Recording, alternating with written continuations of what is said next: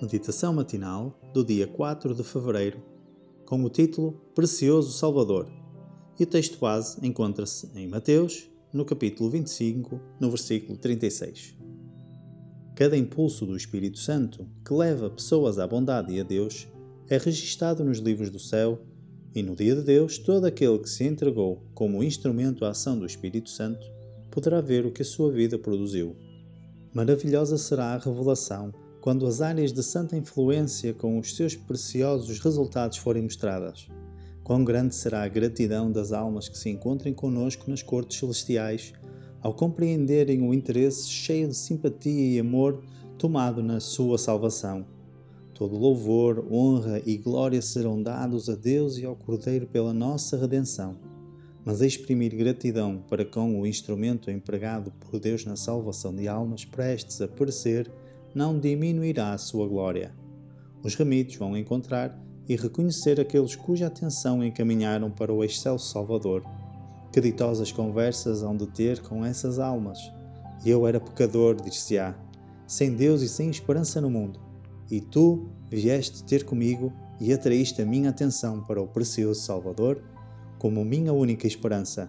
E eu criei nele, arrependi-me dos meus pecados e foi-me dado sentar-me juntamente com os seus santos nos lugares celestiais em Cristo Jesus. Outros dirão: Eu era pagão em terras pagãs. Tu deixaste os teus amigos e o teu lar confortável e vieste ensinar-me a encontrar Jesus e a crer nele como o único Deus verdadeiro. Destruí os meus ídolos e adorei Deus, e agora vejo-o face a face. Estou salvo, eternamente salvo, para ver perpetuamente aquele a quem amo. Então eu vi-o apenas com os olhos da fé, mas agora vejo-o tal como ele é.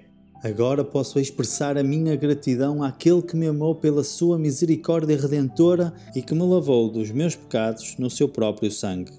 Outros exprimirão o seu reconhecimento aos que alimentaram os famintos e que vestiram os nus.